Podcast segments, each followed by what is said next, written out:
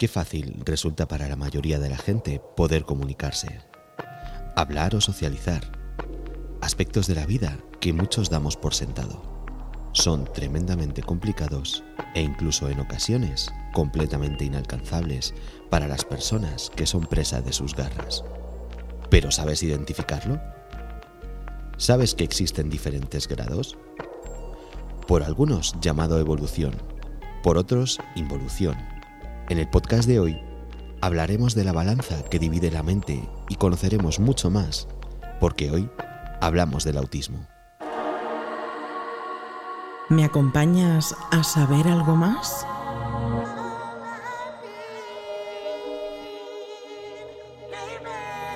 Te daremos las respuestas más ingeniosas y cautivadoras a las preguntas más interesantes. No dejaremos piedra sin mover ni tema sin tratar.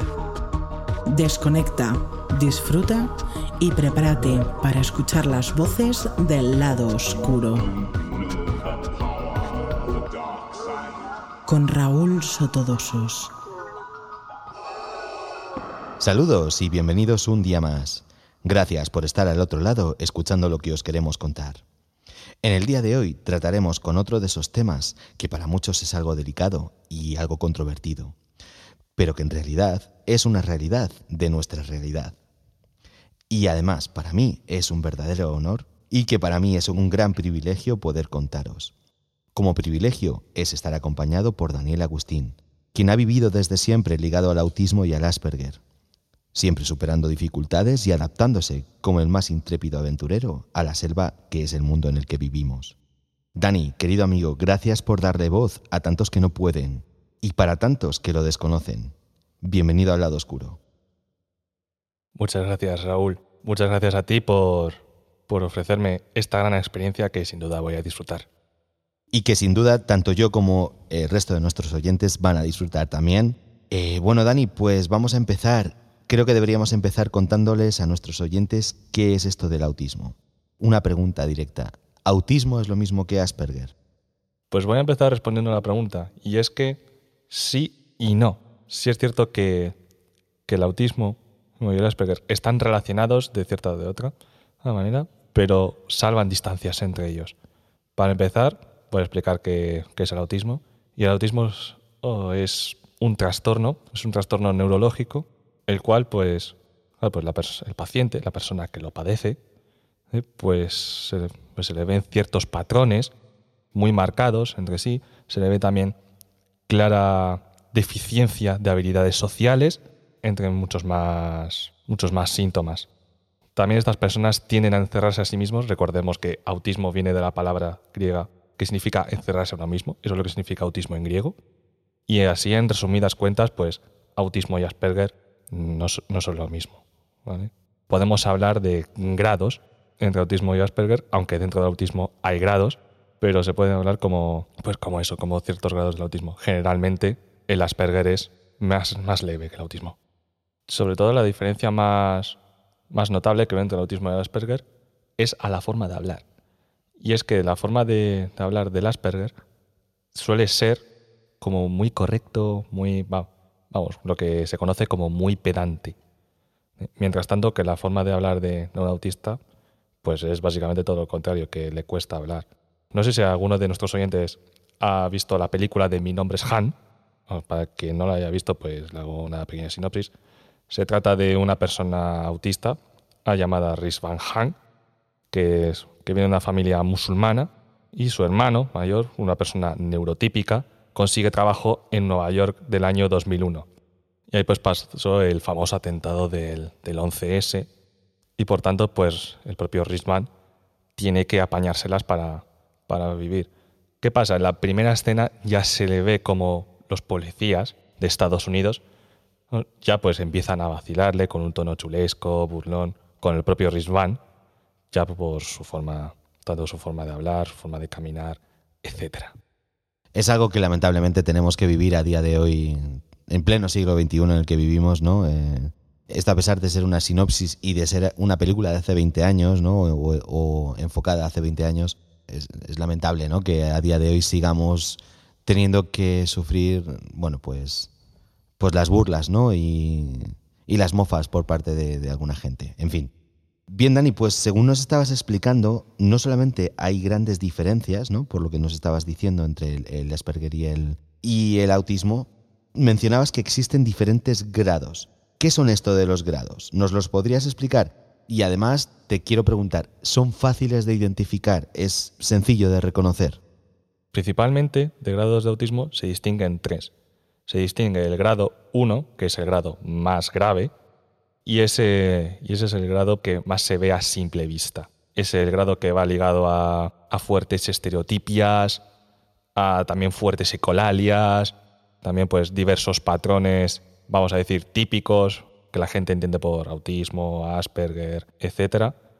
Incluso en el peor de los casos también están ligados a retrasos mentales. El segundo grado de autismo, el grado 2, también llamado grado de regresión, y se le tiene ese nombre, el grado de regresión, porque no se manifiesta o no se suele manifestar, no es que no se suele manifestar, sino que no suele dar problemas desde la infancia, sino que ya empieza a dar problemas en la, al inicio de la adolescencia, normalmente los 13, 14 años. Por lo tanto, la persona que lo padece pues empieza ya a notar una pérdida de, de habilidades sociales. Y esto es lo más notable. Este grado pues no es tan fácil de ver a simple vista, de notar. Y luego también se conoce el grado 3, que es mi caso, también llamado grado de alto funcionamiento, que básicamente pues está ya muy ligado a la superdotación, a la superdotación académica cognitiva. Eso quiere decir que ah, siguen teniendo muy deterioradas ah, las habilidades sociales o no, o no se suele tener habilidades sociales o incluso también más aspectos, se siguen viendo patrones, se siguen viendo también estereotipias, etc. En mi caso, por ejemplo, no es muy común, pero también se ve un daño en la psicomotricidad fina, que para los que no entiendan básicamente la psicomotricidad fina, poniendo un ejemplo que es lo que más me suele costar el día al día, que es que a tener mi psicomotricidad fina dañada, yo a la hora de escribir, pues es básicamente ilegible, o sea, mi letra. Puedo poder escribir ahí mi nombre y parece que ponga paracetamol 800 gramos cada cuatro horas, pero luego, en contraparte, la parte cognitiva del cerebro es la que se tiene más desarrollada. Por eso también suele tender a la superdotación. En este sentido, si tú ves a una persona por la calle, puedes dilucidar de primeras, este chico tiene autismo, esta chica tiene Asperger. Pues no es una cosa demasiado difícil de ver a simple vista, pero tampoco es imposible. O sea, lo, lo que quiero decir es que también, también dependiendo del grado, porque si el grado es muy severo, pues se va a ver a simple vista. Y además si tiene patrones también hiper raros. Prefiero usar la palabra fuera de lo común, porque nada raro en esta vida, o eso es lo que pienso yo. Ponme un ejemplo de, de uno de estos patrones que a lo mejor sí te puedan decir, eh, ah, mira, pues este, esta persona tiene autismo. Lo que hablaba antes de, de las estereotipias, que para los que no, que para que no sepáis lo que es una estereotipia, ya, ya que veo que estoy usando esa palabra muchas veces, eh, es básicamente pues es una sucesión de movimientos bruscos repetitivos, como puede ser agitar los brazos fuertemente o las piernas, derivado de este tipo de síndromes. También referido a este tema, pues normalmente las personas con este síndrome parecen que no te escuchan. No es que estén sordos, es que a lo mejor les puedes llamar tres, cuatro veces y no te hacen caso porque es que realmente no se han dado cuenta que les estabas llamando, pero como si fueran sordos, pero no, no son sordos. Simplemente es su incapacidad, vamos a decir. Esto suele pasar en absolutamente todos los grados. A mí me pasa muy de vez en cuando, de hecho. Respecto a la voz, suelen tener también distintos patrones, como, como ecolalias, que básicamente lo que, que una ecolalia lo que es es repetir eh, las palabras como ah, sin, sin razón y muchas veces. Me voy a meter un ejemplo. Si yo tengo una ecolalia y decir la palabra hola, pues yo, obviamente, te digo a ti hola, Raúl, y no pasa nada. Pero un chico de colegio dice hola, hola, hola, hola, hola, hola, como si fuera un papagayo. Me gusta mucho hacer esta, este tipo de comparaciones. También se ve otro tipo, de, otro tipo de patrones con el tema de la voz, que es el, básicamente eso, el repetir frases hechas o dichos con, como papagayos. Pero, ¿qué es lo que hacen los papagayos? Lo repitan, pero no lo razonan. Y ahí es donde realmente se puede ver envueltos en muchos problemas. Yo mismamente me he visto envuelto en algún problema por, por esto. Luego ya sí que os lo contamos. La verdad es que es una de las cosas que, que, bueno, que más me empujaron y me llamaron la atención para hacer este podcast, que es un podcast distinto, es un podcast diferente al que solemos hacer aquí en las voces del lado oscuro, porque lo que quería hoy es sobre todo que, nuestro amigo Dani le diera voz y les diera voz a, toda esta gente que, no puede, que no, no, puede expresarse, no porque a lo mejor no quiera, sino simplemente porque no pueden, ¿no? Y para que el resto de la gente pueda entenderlos. Esa es una de las grandes luchas de, de este colectivo de las personas autistas barra Asperger, que nos darnos a entender. Porque sí, eh, mucha gente te habla de síndrome de Asperger y lo conoce, porque las cosas como son. Es un síndrome conocido, pero muy mal entendido. Podemos hacer el experimento este, coges a una persona con, con Asperger, lo integras en un grupo social y se sabe integrar, pues por ejemplo no, no parece que tenga un trastorno, y luego te lo dicen y se quedan a cuadros en plan. Ah, pero pues no lo parece, te lo juro eso, esta cosa a mí me pasa a diario. Cuando yo conocí a Dani me pasó precisamente esto. Cuando mi amigo me dijo, pues mira, este chico tiene, tiene Asperger, dije, no tiene sentido, no lo parece para nada. ¿Por qué? Porque tenemos como una idea preconcebida de, de qué es el Asperger, de qué es el autismo. Por eso quería hacer hincapié en esta primera pregunta que habíamos hecho, para que Dani nos supiera diferenciar, nos pudiera diferenciar cuáles son eh, los aspectos que lo cambian y para que lo podamos entender mejor. Pues sí, la verdad, o sea, vuelvo a repetir, esta es una de nuestras grandes luchas, el darnos a conocer. Por suerte se nos respeta bastante, ¿vale? Pero sí que, por ejemplo, he visto un vídeo en, en el confinamiento, cuando no se podía salir, excepto para, para sacar a tu perro, etc. Además, querían que sacar a sus niños autistas porque es que se estresaban en casa y a lo mejor, pues, desde sus vecinos pues recibían insultos, humillaciones, dejaciones, etc. Eh, durante la cuarentena hubo un movimiento y es que si tenías un, una persona autista en casa y tenías que sacarla a la calle, oye, por lo menos lleva algo de color azul. Normalmente en el... Vosotros los oyentes no lo estáis, no lo estáis viendo, pero pues yo aquí estoy señalando la muñeca. ¿Por qué de color azul? Azul oscuro, además. Pues muy sencillo, para que la, pues es un símbolo para decir, oye, que no estoy aquí porque me dé la gana, como quien saca a pasear a su perro 29 veces al día. Estoy aquí porque es que realmente lo necesita, realmente lo necesita. La verdad es que es un tema fascinante y, bueno, pues tenemos la enorme suerte de tener hoy con nosotros a Dani para, para resolvernos todas estas dudas, que nos dé un poco a conocer un poquito más el, mundo del autismo y el mundo del Asperger. Dani, te voy a hacer una pregunta algo personal, que además deriva de esto que estábamos hablando, que estábamos contando. Eh, tengo un caso cercano de unos amigos que son papás de un peque de tres añitos. Ellos sospechaban que tenía síntomas que le hacían creer que era pues autismo y demás, ¿no?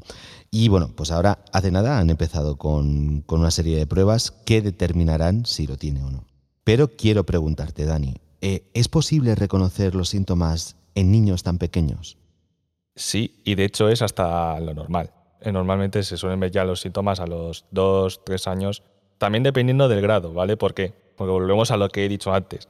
El segundo grado no empieza a molestar a partir de los 13, 14 años, pero este grado no es, no es tan común, ¿vale? Es de los menos comunes. Normalmente suelen ser o de alto funcionamiento o ya pues de, grado 1. Pero si ven ya esos patrones, unos patrones extraños, es, esas ecolarias. Una de las cosas que, más me han comentado mis amigos es el tema sobre todo de que no habla se agarra mucho a ese recurso, ¿no? Es que, es que el niño no habla, es que el niño le cuesta mucho conectar con, el resto de, los niños, con el resto de las personas, apenas presta atención.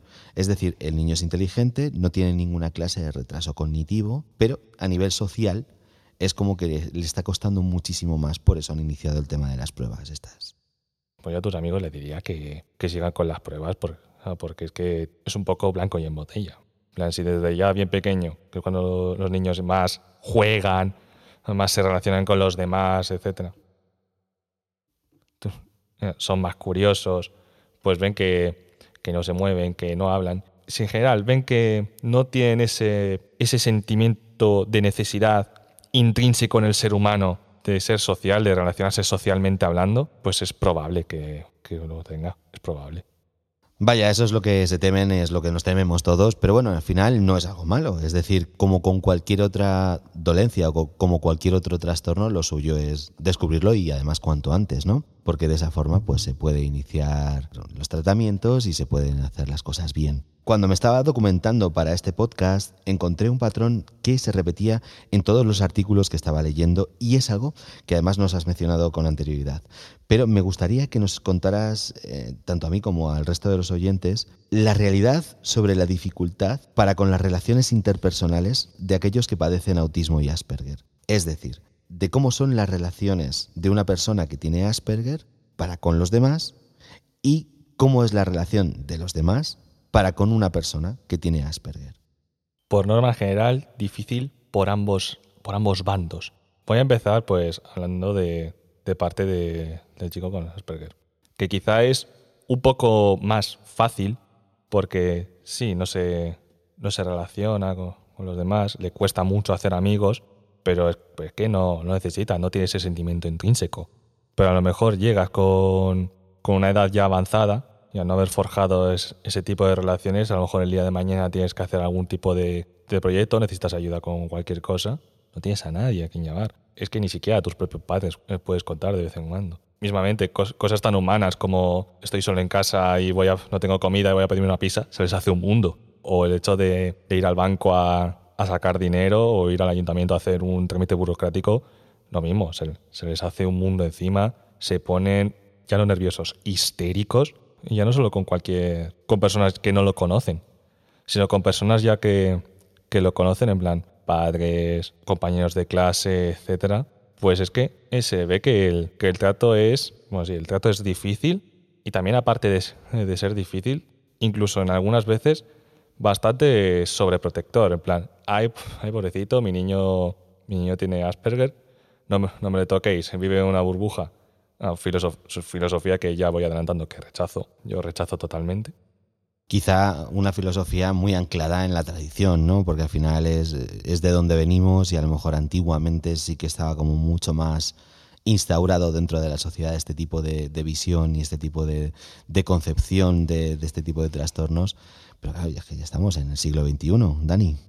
Y ya no solo eso, pues, es que también ese, ese sentimiento de esa curiosidad no es que no lo tenga, es que lo tiene oculto. Y claro, no, no podemos frenar ese sentimiento, ¿vale? No, no lo podemos frenar. Tiene que arriesgarse a, yo que sé, a ir al ayuntamiento a hacer un trámite burocrático y que le salga el tiro por la culata. Tiene que hacerlo, o sea, porque eso es intrínseco en los seres humanos. Porque fallar es humano, porque errar es humano. Básicamente eso, errar es humano. Y oye, a lo a lo mejor le ha metido por la culata, pero esa adrenalina no se la quita a nadie. Es que no se la quita a nadie y es, es gloria, te digo yo de primera mano.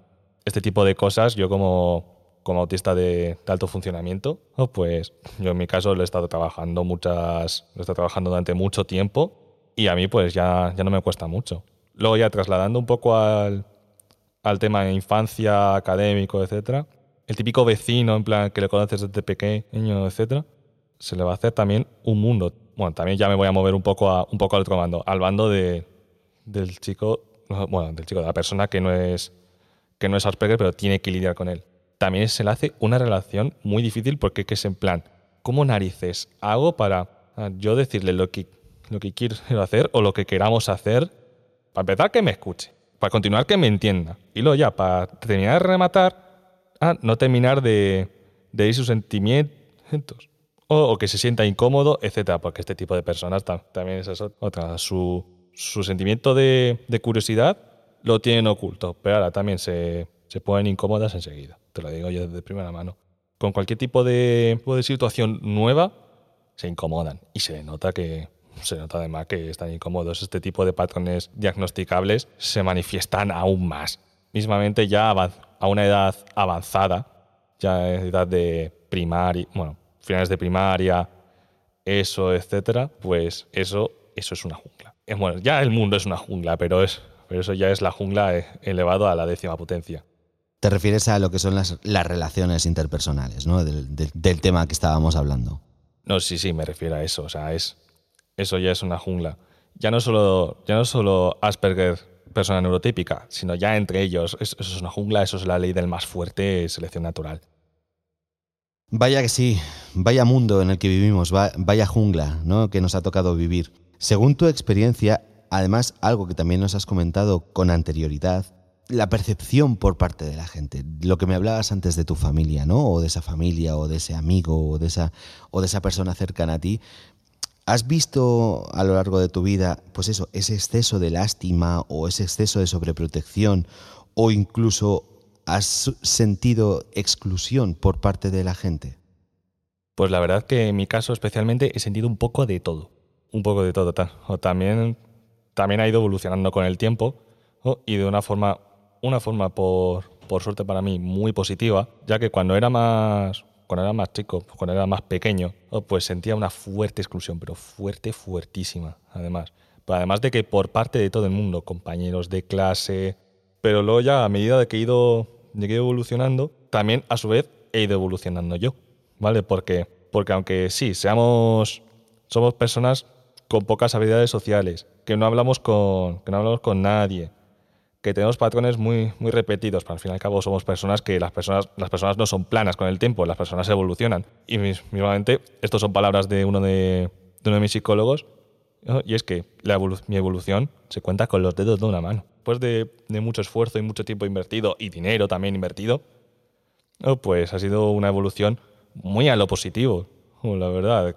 Ha adquirido, adquirido habilidades sociales, ha adquirido también picardía, perspicacia y por ejemplo, con el tema de mi familia, ah, pues sí que se ha ido reduciendo igual esa, esa sobreprotección, ese sentimiento de lástima. Me han dado más independencia y la verdad que lo he notado bastante. O sea, volviendo un poco al tema anterior, de las relaciones inter e interpersonales, si una persona neurotípica consigue entender a una persona atípica, ya sea autismo, Asperger, etc., no tiene el por qué estar pensando ni rayándose la cabeza ay, si le digo esto le va a doler, si digo esto o se va a poner nervioso, se le va a generar ansiedad, etcétera. Eso no suele, no suele pasar.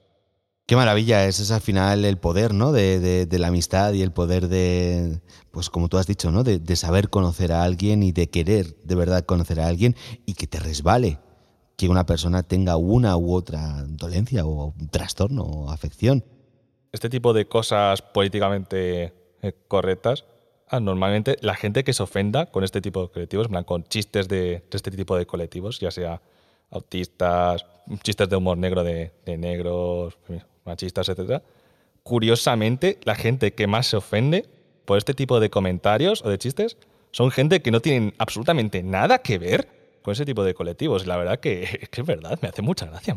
¿Cuánto estamos aprendiendo hoy en las voces del lado oscuro? La verdad es que es un oscuro tema, pero no por el hecho de que sea oscuro. Vamos a cesar en el, empeño de darle voz, que es el objetivo del, podcast de hoy, ¿no?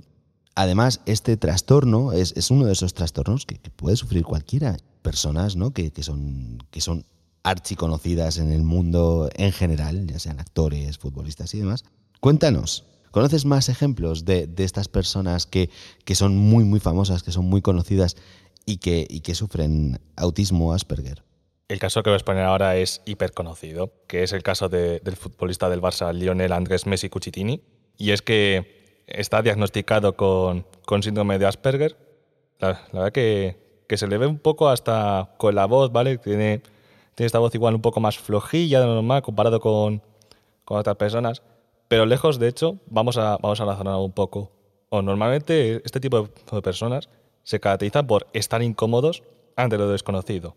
Entonces, pues un chico que estaba en Argentina y luego, pues que desde bien pequeño o lo ficha el, Barcelona y que se ha tirado ahí años y años y años y años, como tiene ese tipo de, miedo a, lo desconocido, pues a lo mejor, que no lo sé, ¿vale? Esto es un hablar por, por no callar. Pero a mí me da que pensar que este tipo de miedo le hace que, por ejemplo, no se haya ido a otros equipos. Y Ana que no ha tenido ofertas, vamos, puede irse a, a donde quiera en ese jugador. Pero ¿por qué ha seguido en el Barcelona? porque igual no triunfa o no se adapta bien al idioma o lo que sea. Eso es lo que me ha dado de pensar a mí. Y luego otra cosa respecto a Messi, ¿por qué su representante su padre?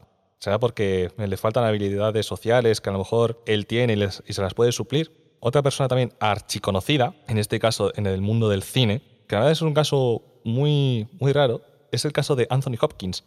El actor Anthony Hopkins, que está diagnosticado como autista, se le diagnosticó a la edad de 71 años para empezar es especial por eso, porque se ha diagnosticado a los 71 años Y esto normalmente se suele diagnosticar a los, pues muy pequeños, ¿vale? Eh, ya lo hablamos antes. Es lo más común. Lo más común es diagnosticarlo a esas edades. Pero también yo creo que es que no, no se ha dado de importancia hasta, hasta precisamente esa edad avanzada. Ya que pues Anthony Hopkins es una persona que, que no aparecía mucho por redes sociales, una persona muy, muy introvertida, era una persona que, que gesticulaba mucho, pero en general, algo que es impepinable es que es un genio del cine, ¿vale? Eso está claro. Ya no solo hay personas que se han diagnosticado como tal, sino que además hay personas que se sospechan que han llegado a, diagnosticarse. Mismamente, pues el Jeff Bezos es, es curiosamente reciente, porque no se hizo famoso hasta hace bien poco, pero se ve que Jeff Bezos cumple algunos síntomas dentro de este espectro que induce a pensar en ello. Volviendo un poco al cine, otra persona del cual se investiga que es también que era también Asperger, del director Stanley Kubrick. Y es que Stanley Kubrick, bueno, ya, bueno, ya se conoce, para empezar ya es conocido porque estaba como una regadera. Eso ya para empezar. Se conoce también su poco tacto hacia el resto de, hacia el resto de personas. Esto de que hablábamos de las pocas habilidades sociales, etcétera, el tacto es la más clara, ¿vale? Esto que nos acabas de comentar es un rasgo que también se da en, todos los grados de autismo Asperger. Esto del poco tacto para decir las cosas y demás. En cierta parte sí, porque recordemos que eso al fin y al cabo es una habilidad social.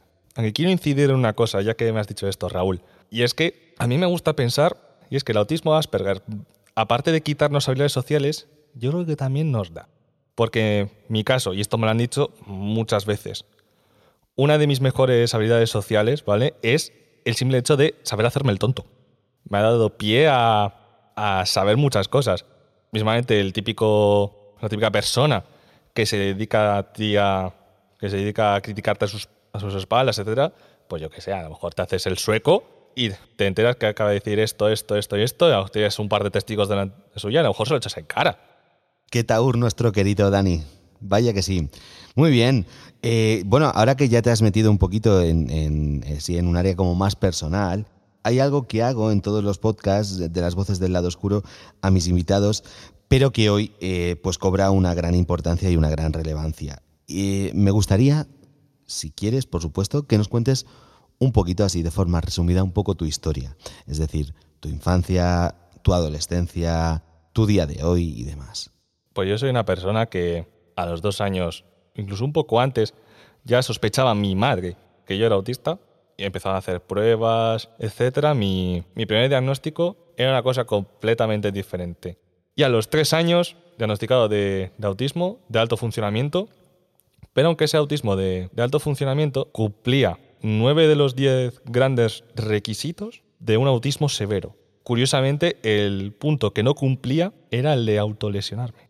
Luego me llevaron a un colegio, donde me quedé desde infantil hasta segundo de primaria, y la verdad que en ese, en ese colegio me, básicamente me dejaban de lado. Decían, este chico baja el, baja el nivel de la clase y por tanto el nivel del colegio. Perdona que, que vuelva un poco atrás en el tiempo. Y es que mi madre tiene, bueno, me pilló viendo el famoso programa de cifras y letras, no sé si os acordáis de él.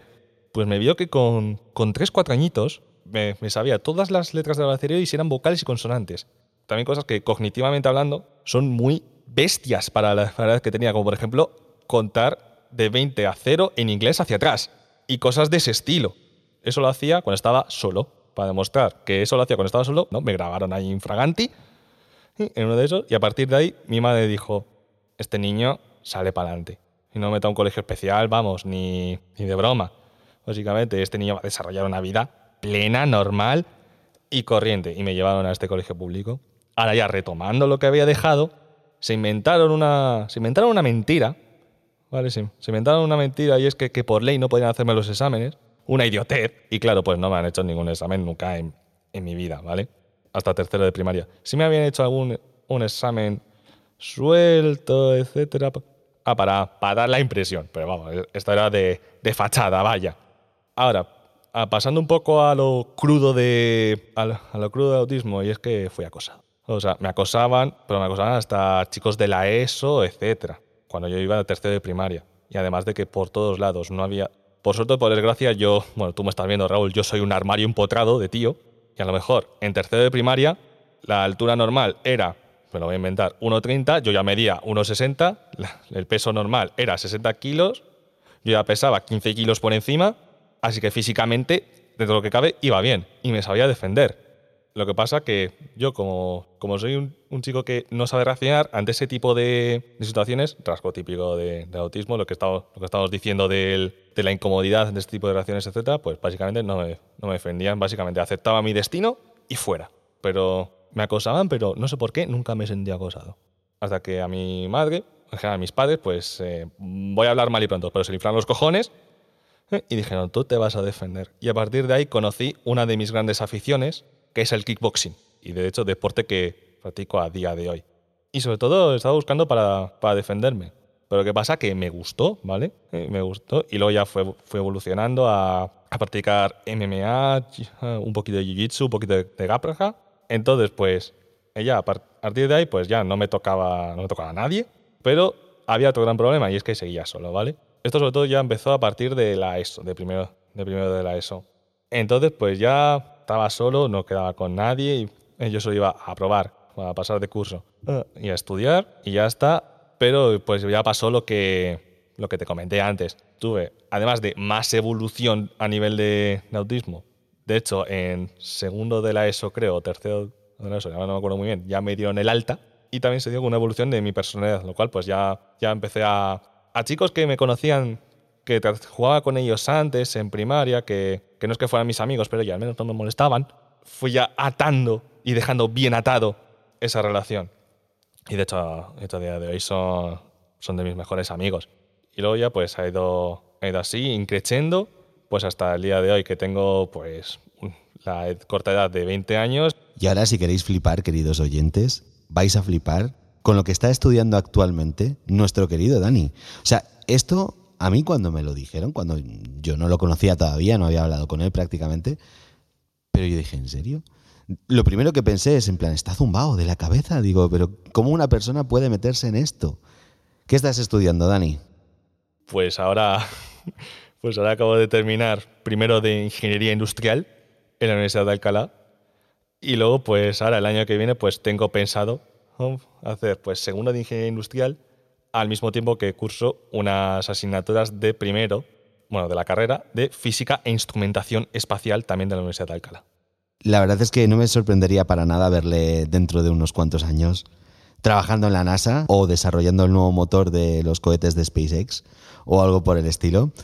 Porque mm, la verdad es que es un tío extraordinario, es un tío con unas capacidades impresionantes que ya hubiera querido yo. Me hubiera llevado muchas menos broncas por parte de mis padres. Eh, tristemente se nos está agotando el tiempo, pero no me gustaría finalizar este podcast sin que les dieses a, esta gente que no tiene tristemente voz algún consejo, como esta persona que ha sido capaz de evolucionar a lo largo de su vida y, esta persona que, a día de hoy es, es, una persona encantadora y es una persona con muchísimo futuro y con muchísimo talento ¿Qué le dirías a esa gente que, es como tú en ese sentido, que, sufre Asperger, que sufre autismo, para que se enfrentaran a la vida o para que se enfrentaran a las dificultades?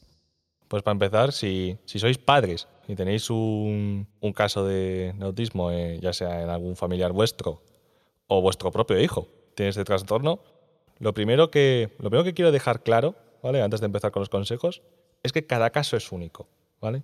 Eh, porque sí, se repiten patrones se repiten síntomas como, falta de habilidades sociales, pero al fin y al cabo somos personas y cada persona es diferente, ¿vale? Por ende, cada caso es diferente. Y luego ya el tema de consejos, pues ya dependería un poco de, del grado de autismo, ¿vale? Si es grado, grado 1, alto rendimiento, etc. Pero así de primera mano, yo, yo os digo que, que, os mentalicéis porque es, va, a ser una gran, porque va a ser una gran inversión de tiempo, dinero, recursos, etcétera. Y luego ya, luego ya lo segundo, que contactéis con, con un profesional, ¿vale? Con un profesional cualificado para, para este tipo de pacientes, ¿vale? Que os, eh, que os digan allá por dónde tenéis que ir, etcétera, que, que reciba sesiones de, eh, de, terapia. Y luego ya, el, desde mi experiencia personal, el mayor consejo de todos, ¿vale?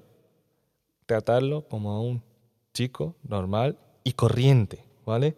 Yo creo que esa es la panacea de todo. porque al fin y al cabo oh, son personas que se van a tener que desenvolver en, distintos ámbitos. Dejar que se desarrolle en distintos tipos de ámbitos. Si le tenéis que tratar, yo, yo he visto a gente que, en plan a padres.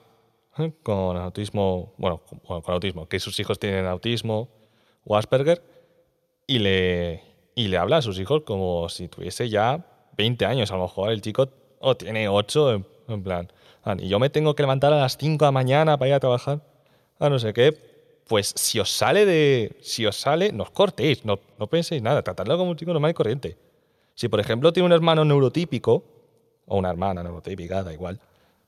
Si a la hermana no le deja hacer este tipo de cosas, por X motivos, y vosotros, y vosotros pensáis que a vuestro hijo atípico, o neurológicamente hablando, vosotros pensad, si no tenéis ese, si no tenéis ese problema de hijo, ¿le dejaría hacer esto?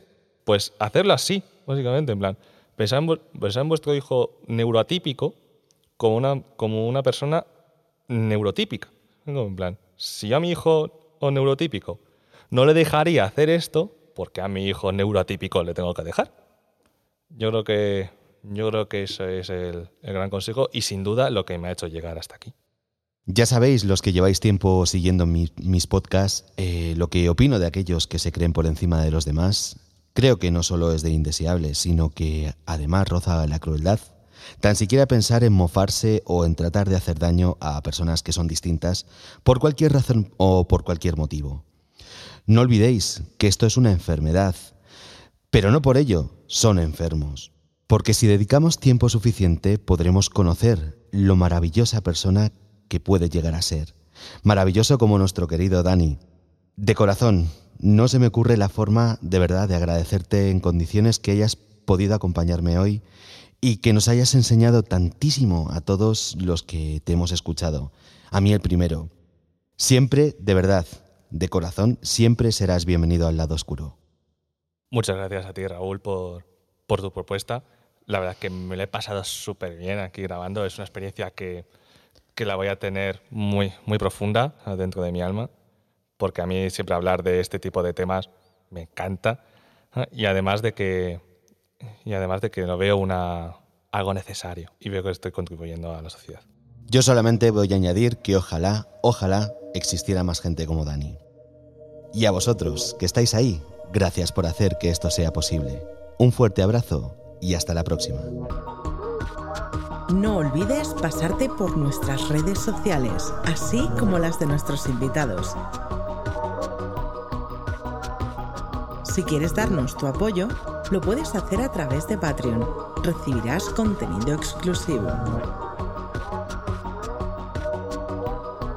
Y si no quieres perderte ninguno de nuestros podcasts, suscríbete.